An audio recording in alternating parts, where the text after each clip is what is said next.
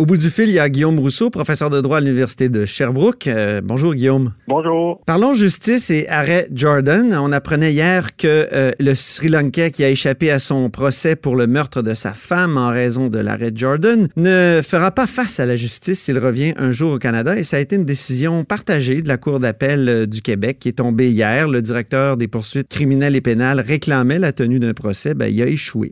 Et vous, Guillaume Rousseau, vous croyez qu'on aurait dû se prémunir depuis longtemps contre l'arrêt Jordan grâce à une disposition dérogatoire, une clause nonobstant. Moi-même, dans le devoir inspiré par vous, j'avais fait un éditorial justement qui s'intitulait Nonobstant Jordan. Expliquez-nous pourquoi et comment ça aurait dû se faire. Donc, on comprend que euh, l'arrêt Jordan, c'est basé sur la Charte canadienne des droits.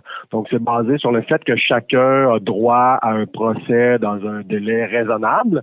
Et c'est sur cette base-là, donc, la Cour suprême a rendu un jugement qui dit, ben, un délai raisonnable, c'est quoi? C'est 18 mois dans une cour provinciale, 30 mois dans une cour supérieure. Donc, si quelqu'un est arrêté accusé, euh, par exemple, de meurtre, puis que 30 mois plus tard, il n'y a pas encore eu euh, le procès, ben on, on, juge à ce moment-là que la personne peut bénéficier d'un arrêt de procédure. Donc, tout simplement ne pas avoir de procès, puis la personne est, libre comme l'air.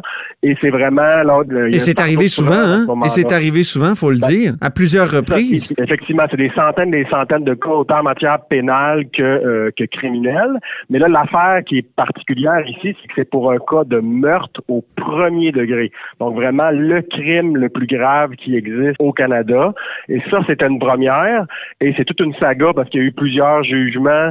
Un premier jugement où effectivement il y a eu l'arrêt de procédure. Ça a été en appel. La Cour d'appel a dit ben, puisque la personne a été déportée, c'est maintenant théorique qu'on refuse d'entendre l'appel. C'est à la Cour suprême qui a donné qui a dit non, la Cour d'appel, vous devez entendre l'appel. Et là, jugement de la Cour d'appel qui, euh, effectivement, finalement, à la majorité, là, 3 contre 2, décide que, euh, que non, il n'y aura pas de procès, que la, l'arrêt de procédure décrété par la Cour supérieure en première instance était bien fondé en droit. Mais ce qu'il faut comprendre, c'est que c'est vraiment un cas de meurtre au premier degré. Alors que dans Jordan, c'est une affaire de drogue. Je pense qu'à la limite, on peut comprendre que, bon, quelqu'un qui n'a pas subi son procès après cinq ans pour une affaire de drogue, je pense que, bon, dans l'opinion publique, il y a bien des gens qui sont d'accord pour dire que la personne doit être libérée.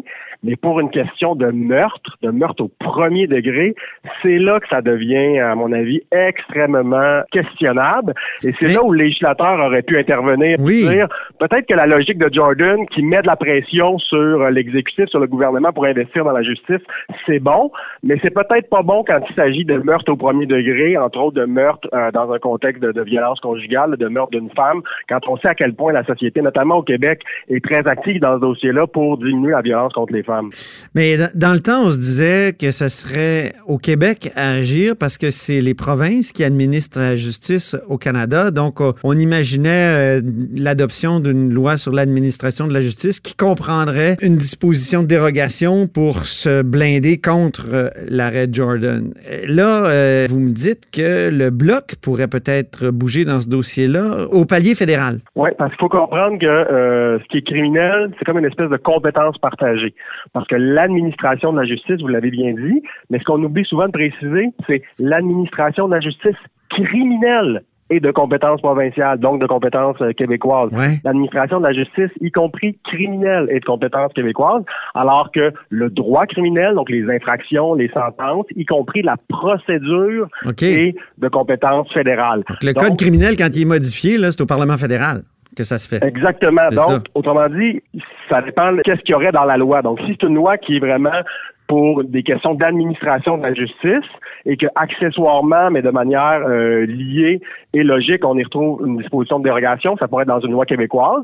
C'est plus controversé, c'est au niveau du partage des compétences, double aspect et tout. Bon, il y, aurait un débat là-dessus. Ou l'autre possibilité, c'est dans, une loi vraiment en matière criminelle ou de procédure criminelle, où là, il pourrait avoir une disposition de dérogation. Donc, c'est vraiment c'est vraiment dans le cadre de lois plus vastes qui viendraient répondre à Jordan. Dans le cas du Québec, ce serait d'améliorer l'administration de la justice. Il y avait un projet de loi qui avait été déposé dans ce sens-là, vraiment sous un angle administration de la justice mhm. criminelle. Et là, la possibilité, c'est qu'il y ait un projet de loi, voire une loi, mais plus sous l'angle procédure criminelle. Et là, il pourrait avoir effectivement également une disposition de dérogation avec des dispositions où, par exemple, on pourrait faire la distinction entre euh, peut-être qu'un arrêt de procédure dans des cas de meurtre, c'est jamais jamais acceptable et ça ne Ouais. va jamais être la solution. Peut-être que dans des cas d'infraction pour drogue. Est-ce qu'on pourrait pas dire crime contre la personne en général? Exactement, on pourrait faire ces, ces distinctions-là. Crime contre la personne, euh, la question de la violence, hein, je pense que c'est c'est quelque chose qu'il faut faire euh, particulièrement attention. On pourrait même être plus spécifique puis aller vraiment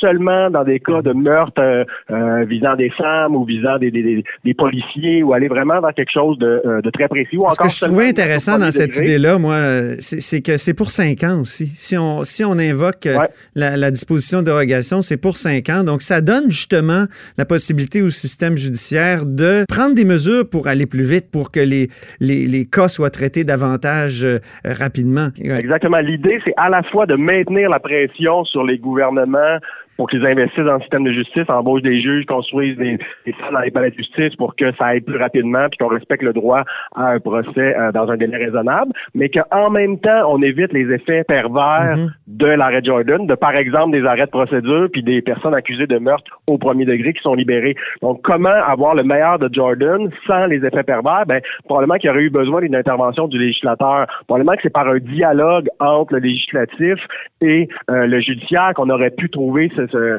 ce- ce- cet équilibre-là. hein. Si au lendemain de Jordan, mais il est Ouais. peut-être pas trop tard à l'heure actuelle, le législateur intervient puis décide de, de, oui, de prendre acte de Jordan, mais en même temps peut-être de, de limiter sa portée, par exemple en matière de, euh, de, de meurtre au premier degré. Alors peut-être que là, on arriverait à trouver la solution optimale, Mhm. mais là, c'est comme si, puisque c'est un jugement fondé sur la Charte canadienne, il ne faut absolument rien faire. Ouais. Le politique ne doit rien faire d'autre que investir, investir, investir, ce qui est une partie de la solution. C'est comme s'il n'y avait pas de légitimité pour euh, le législateur d'intervenir lorsqu'il y a des personnes accusées de meurtre qui sont libérées sans procès. Il me semble qu'il y a là un enjeu politique digne d'une intervention du législateur. Il me semble que c'est évident. Merci infiniment, Guillaume Rousseau, pour cette Merci conversation. Au plaisir.